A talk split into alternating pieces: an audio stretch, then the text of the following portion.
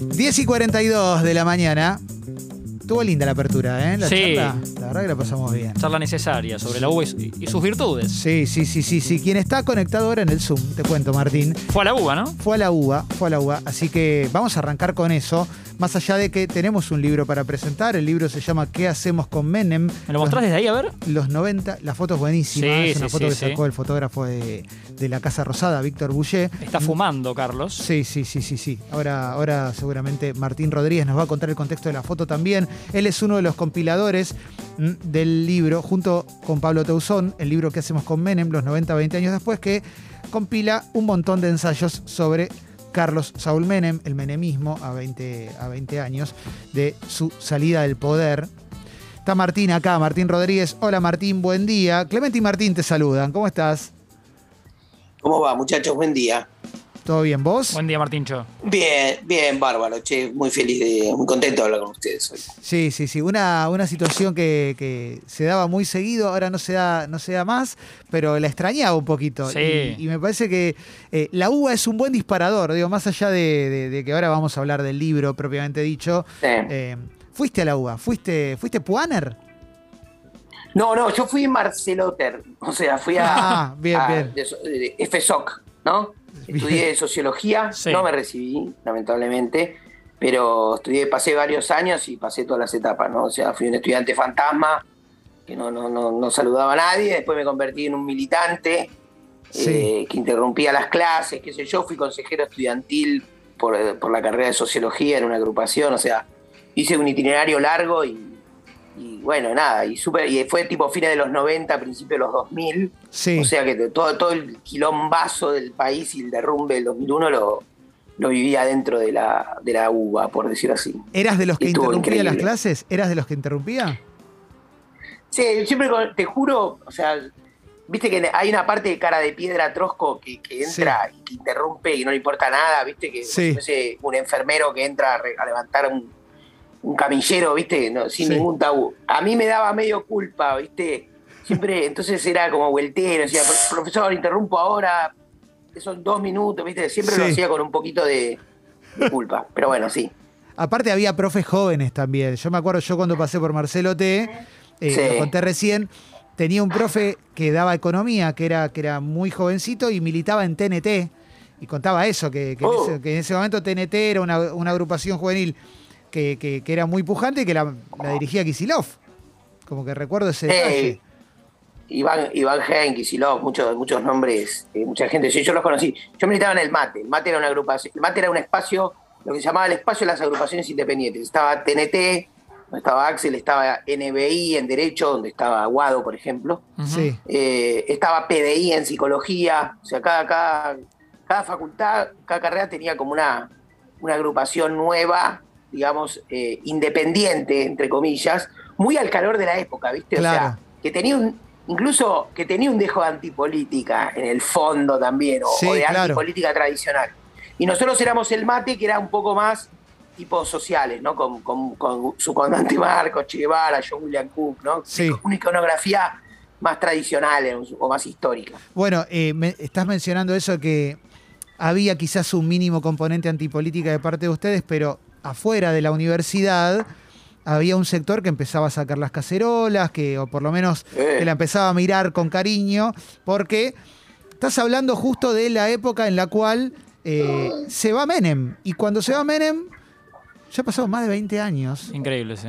Tenemos un libro que, eh, que trata de analizarlo, que trata de analizarlo. Menem que fue una suerte de hecho maldito. Es tremendo, eh, Martín, acabo de abrir y veo, la, veo CQC. O sea, lo primero que leo es la Eh, palabra doy fe, doy fe, está Clemen con. Lo, veo desde lejos. es tremendo. En mayúsculas. Es tremendo. No, pero- es el, el I Ching de Clemente. Te persigue, Ay, Clemen. Es terrible, es terrible, pero Sí. si me pongo a pensar en CQC, yo agarro la primera década post-Menem Sí. y como que lo único que era inescrutable ahí era hay que pegarle a Menem. O sea, Menem hay que pegarle siempre. Y me parece que eso eh, fue, por lo menos se cambió por analicemos aunque sea la época, más allá de si terminamos pegándole o no, Sí. por lo menos busquemos una, profundi- una profundidad en ese golpe. De hecho, hay gente que, ni, que te dice que ni lo quiere pronunciar, su nombre. claro, bueno, ni hablar. Entonces, Sí. te pregunto, Martín, eh, Mm. ¿cuál es el objetivo del libro? ¿Qué, qué- qué- qué se plantearon a la hora de compilar este libro que tiene a tanta gente valiosa escribiendo? Mira, el, el libro eh, eh, surgió, y vos lo, te, te, vas a acordar, que el año pasado habíamos hecho en Revista Panamá un dossier sobre Menem, y a, Sí. a partir del cual desató una serie de lecturas y de, y de- y de a veces acalorados debates en redes sociales y de reacciones y de euforia, de todo un poco. Sí. Y editorial, editorial Siglo XXI, digamos, es una editorial muy atenta que, que radariza también redes sociales, dijo, che, nos interesa el libro, y nosotros a esa propuesta, en vez de llevar solo el dossier, incorporamos algunos autores, reescrituras, etcétera, etcétera. Entonces, el libro tiene como ese camino, ¿no? No es un libro nuevo, nuevo, nuevo, exactamente o no, porque tiene un camino más extraño, más, más del siglo XXI, ¿no? Que las Sí. cosas empiezan en las redes o que empiezan en revistas digitales y qué sé yo. Ese es el camino del libro. Segunda cuestión, vos destacaste una cosa, la foto. Sí. Esa foto de Menem, y te, y te voy a explicar porque ahí también hay una, una, una primera respuesta a tu pregunta. La foto de Menem, como vos dijiste, es del fotógrafo presidencial, que es un gran fotógrafo, Víctor, Sí, y esa foto de ese Menem fumando es el Menem que acababa de anunciar el indulto, sí, ¿no? Era un Menem que en ese momento, si no me equivoco, su vocero era Fernando Niembro, ¿no? Sí, claro, Niembra. Bueno, que a, la- a la vez era hijo de un dirigente sindical, Paulino Niembro. O sea, Fernando Niembro es un hombre que tiene raíces en el peronismo, un peronismo clásico, ortodoxo, eh, que se sabe poco, ¿no? Muchos periodistas deportivos tienen raíces políticas. Porque, Sí. yo, este, Araujo militó en la juventud peronista en los 70. Bueno, Eh, entonces, ese Menem que está ahí y que tiene, digamos, como, como diría Osvaldo Soriano, el alma en la cara. ¿no? sí, es el Menem que empieza a, a ejecutar su obra de gobierno, con todos los giros y sobregiros y, y- y giros conversos que tiene esa década. Y a nosotros nos interesaba, estrictamente sobre Menem, pensarlo no como un menemista, ¿no? sino Sí.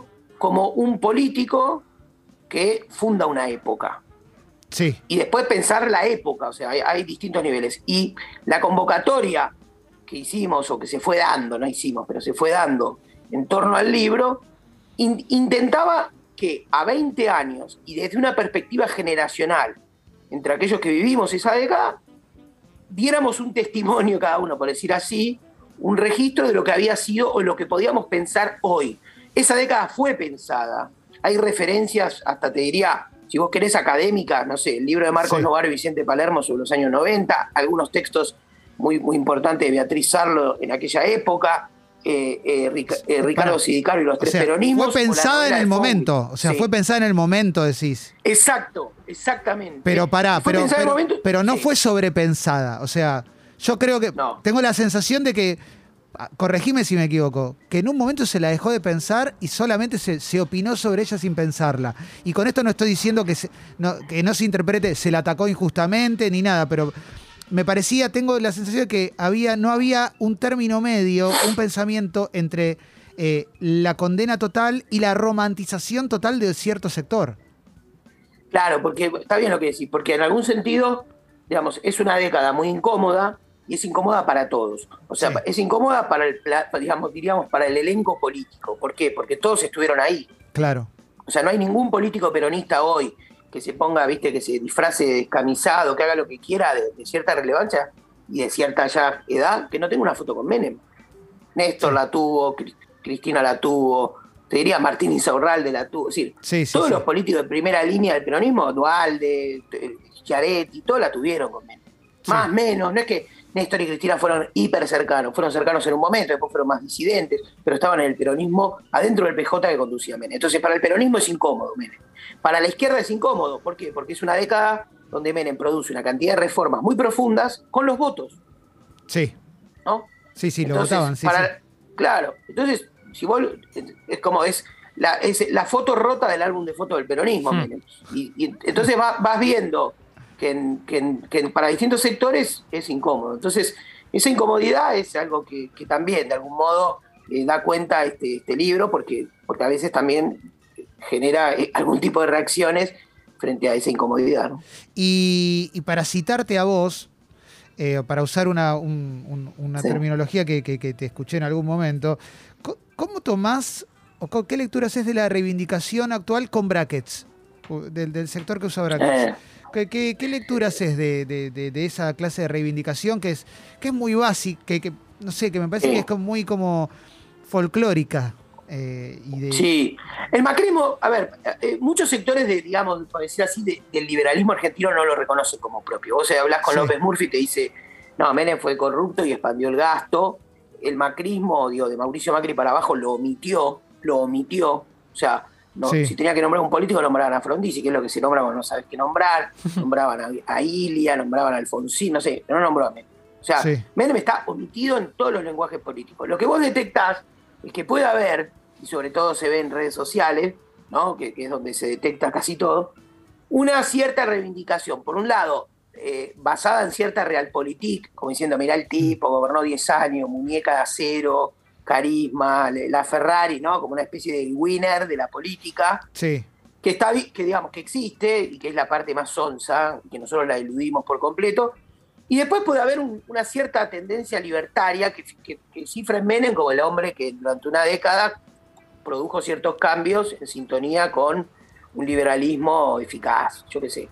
Bueno, también, qué sé yo, en todos los casos, mientras, mientras menos estético sea y a lo mejor se introduzca como debate, está bueno, pero sí, yo creo que son como formas sobradoras de, de retomar Sí. a Menem que dan cuenta de la distancia a la época. O sea, nadie en ese momento hubiera dicho eso.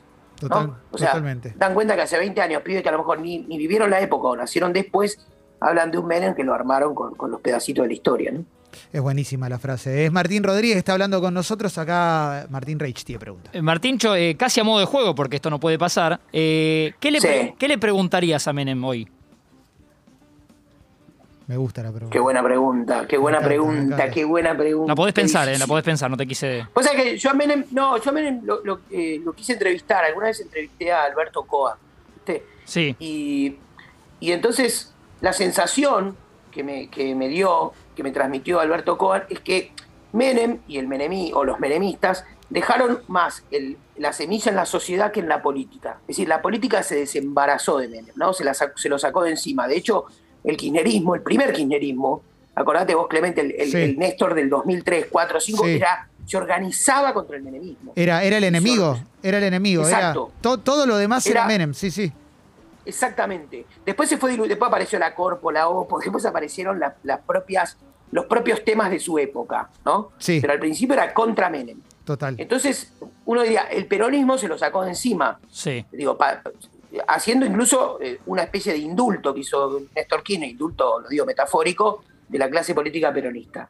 Entonces, Menem aparece en las cosas y en la sociedad, y no aparece en la política. Yo en Menem, con Menem hubiese tenido una conversación sobre ese final, es decir, sobre, sobre el día después del poder, que es un momento que a mí me fascina en la vida de un político. Sí, y claro. es, incluso cuando lo vi, cuando entrevisté a Alberto Coban, Alberto Coban, que fue un ejecutor de Menem, que fue, dirigió el partido, tuvo mano derecha, o sea, estuvo esos 10 años al pie del cañón con peleas también, ¿eh? con quilombos, pero estuvo ahí. Yo recuerdo esta imagen. Nos baja a abrir año 2011, había pasado ya 10 años. Sí. Mm. Nos baja a abrir, o 2012, nos baja a abrir, la, eh, fuimos con unos compañeros a hacer una entrevista que salió publicada en revista Crisis, y el chabón nos despide, agarra el teléfono y se va, rengueando, que se había pegado un escopetazo en la gamba sin querer, porque era- así practicaba la casa de Alberto Cohen, Sí. Sí. y se fue, cami- se fue caminando en la zona de retiro por una ciudad bulliciosa que ya no sabía quién era, pero que él había creado en algún sentido. O sea, Claro. la sensación era el creador anónimo de una ciudad moderna. Una ¿no? película. De una nueva modernidad. Espectacular esa Se fumó entre la gente, se perdió entre la gente. Es- exactamente, viste como, como medio, viste, Hannibal. Sí, sí, sí, sí, total. sí. Silencioso. que se, que se dispersan a Haití, viste, en el final. Sí. O sea, pero había algo de que el tipo había sido el autor de esa ciudad, donde la gente iba caminando, corriendo con celulares, ¿no? De, esa modernidad que trajo los 90, ¿eh? con todos los contrastes que trajo, ¿no? Tipo a 10 segundos de la Villa 31, o sea, todo mezclado, y el tipo perdido ahí, ¿no? Entonces, ese, esa especie de ostracismo largo que pagaron los menemistas, me resulta una intriga. No- No tengo una pregunta, pero es como la zona que me hubiese gustado interrogar sobre, sobre los políticos de aquella década y empezando por Menem. Eh, ¿Encontrás algún político que tenga algo de, de Menem? Eh, no, hablo de. No, no, no, lo digo como busquemos al nuevo Maradona, digo, no, no lo estoy diciendo en, esos términos, pero que veas gestos en la manera de manejarse la veo medio, difícil esa, pero la manera de eh, manejar al poder, la manera de delegar o no delegar, de, de- de- dialogar, de gestionar, o te parece un caso más único? Cada época impone un, un estilo, ¿no? Eh, en los 90 era fácil ver políticos que se le querían parecer. Menem Sí. era muy completo, como que era un tipo de larga trayectoria, había sido muy periférico, como se dice ahora, había sido bastante plebeyo, como se dice ahora, y era bastante político, ¿no? Ese era un Sí. gran, como también dicen los políticos, un gran insider, o sea, un tipo que estaba dentro del sistema político. En algún sentido, cuando vino la época del kirchnerismo, se puso de moda el político más visceral y de algún modo más recio, ¿no? Sí. Menem tenía una cosa de que era un duro, pero a la vez te estaba dando un abrazo y estaba asesinando a tu esposa, yo qué sé, ¿viste? Sí, o sea, sí. tenía una parte... Un carisma, ¿no? De- Sí, claro, una cosa más ladina en un sentido, ¿no? sí, sí. Yo no quiero, no quiero, no quiero mezclarlo a una visión racial de por qué era así Menem, porque ¿viste? ese tipo de versiones no me gustan para nada. No, Pero había algo de un estilo elegante que, que- que por debajo había este, un killer, yo qué sé. Eh, tal vez Massa, por ejemplo, es un político que, que no, que no pierde de algún modo la sonrisa, que no pierde el enganche y que me parece que tiene algo, pero son como retazos, ¿no? Sí. Y Massa puede ser un político que de ese estilo en algún sentido, pero le falta, le falta la le falta la trayectoria, esa, esa polvareda que arrastraba Menem, eh, porque que uno sentía que venía, ¿no? Es decir, que solo él podía hacer lo que hizo, porque era, nadie podía decir que era menos, que era más peronista que Menem en su trayectoria, Sí. ¿no? Había sido cercano a los montoneros, cercano a Isabel Perón, cercano a los sindicalistas, cercano, o sea, Menem era una, era una máquina, en un, en un sentido hacia adentro del peronismo era un catchpole, había sido cercano a Alfonsín, cercano a los Sí. renovadores, o sea, el tipo había sido realmente una trayectoria exhaustiva, ¿viste? sí. Y bueno, el último giro es el Menem del, del poder, ¿no? Que es el Menem neoliberal. El libro se llama ¿Qué hacemos con Menem? Los 90, 20 años después, los compiladores son Martín Rodríguez y Pablo Towson, que además escriben artículos en este libro, Sí. que tiene firmas como la de José Natanzón, Alejandro Galeano, eh, Florencia Angileta, Camila Perochena, Fernando Rosso, Mariano Schuster, Ernesto Semán, bueno, un montón más.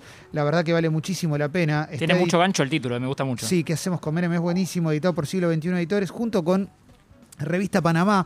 Ya que estamos, pues, eh, quiero recomendar Revista Panamá, que está, que está en la web. Martín es parte de Revista Panamá y también tiene un sistema de suscripciones como el de Congo.fm. eh, y está buenísimo apoyar a medios independientes, por eso también eh, invito a que pasen por ahí, lean los artículos que hay en Panamá. Y de paso, si les, si les copa esa clase de periodismo, que, que yo lo considero muy, pero muy valioso, pueden, pueden colaborar. También Martín está haciendo un podcast. Voy por audio, ¿verdad, Martín? Muy por audio, sí, sí. Lo estamos haciendo con Tomás Di Pietro, gran amigo que vive en España y, y empezó por, porque íbamos por audio, ¿viste? Somos audiófilos. Sí, Me encanta. Voy Eh, por audio. Es muy buena la, es muy buena la idea, la estructura como está armado y también son capítulos breves para pensar la política, para, para entender eh, un poquito más lo que, lo que pasa en el país y en el mundo. Eh, Martín Rodríguez, obviamente tinta limón, si lo se dice en redes, la nota la vamos a subir a Congo Podcast. Buenísimo hablar con vos de vuelta, Martín. Sí, para mí también un reencuentro hermoso y que nos, nos lo merecíamos. Abrazo gigante y gracias y por la generosidad y por la difusión. Gracias a vos, Martín, como siempre. Abrazo, Abrazo. enorme, abrazo enorme. Ahí pasó el enorme Martín Rodríguez por Expreso Doble, un capo total.